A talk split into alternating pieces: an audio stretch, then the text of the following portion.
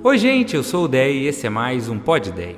A Bíblia diz lá em Mateus 20 que Jesus e seus discípulos estavam indo rumo a Jerusalém quando Jesus reúne os seus discípulos e começa a avisá-los que seria entregue aos religiosos, que seria açoitado, morto, mas que depois ressuscitaria.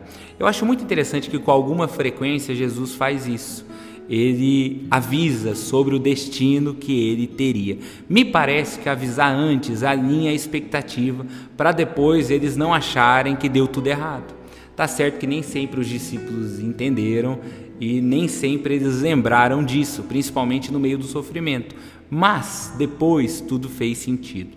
Eu estou dizendo isso porque eu acho que esse é um exercício muito saudável de nós fazermos ser honesto quanto ao caminho que se tem pela frente. Porque às vezes a gente não aguenta o processo porque tinha ilusões a respeito de como a gente achou que seria. Porque na nossa cabeça imaginamos um caminho sem percalços, uma rota sem dilemas, e aí a gente se decepciona.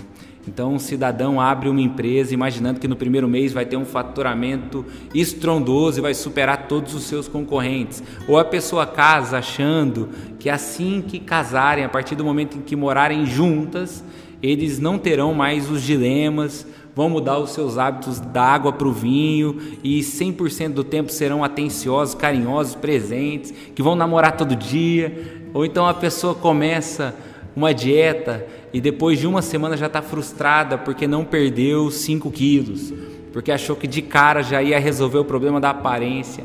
E é aí que elas se frustram, porque idealização gera frustração e frustração gera desistência. É por isso que Jesus é honesto quanto ao caminho que eles teriam, ao caminho que ele teria. Ele diz: No mundo vocês terão aflições, serve para nós. Mas tenham bom ânimo, eu venci o mundo. Não é fácil, mas vocês contam comigo. Me parece que sem a frustração nós somos muito mais fortes para que a gente consiga lidar com tudo que nós teremos que lidar. Porque uma coisa é você lidar com um problema, outra coisa é lidar com o um problema somado ao sentimento de frustração que você carrega e faz com que você se sinta uma vítima que foi enganada por todos e por Deus. Então isso é muito importante para que a gente entenda.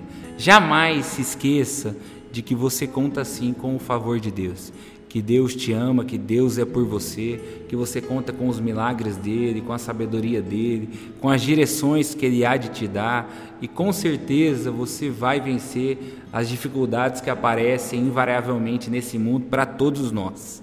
Mas que o pneu furado não te faça questionar se você deveria ter pego essa estrada mesmo ou não. Que o amassado no para-choque não te faça perder a gratidão por ter esse carro. Que o cansaço da noite passada, porque você estava no hospital com o seu filho, não te faça se perguntar se você vai dar conta de criar essa criança mesmo. A gente precisa tomar cuidado com a idealização e com a frustração. Agora, eu acho muito lindo também que Jesus não falou só sobre a tortura e a morte que ele teria. Jesus também já avisou sobre a ressurreição. Então Jesus está dizendo assim: ó, vai ser difícil, mas no final vai dar tudo certo. No final vai dar tudo certo. Vai ser difícil, mas não para por aí. Depois do difícil vem a vitória. A dificuldade não anula a bênção, o problema não anula o favor, o percalço não anula a promessa que Deus tem para nós. A tristeza momentânea não dissipa a alegria que Deus promete a nós que virá pela manhã. Deus continua sendo Deus, continua se importando contigo, você continua sendo filho, mesmo que tudo esteja difícil, o seu futuro continua seguro nas mãos daquele que te ama e que era e que é e que será para sempre.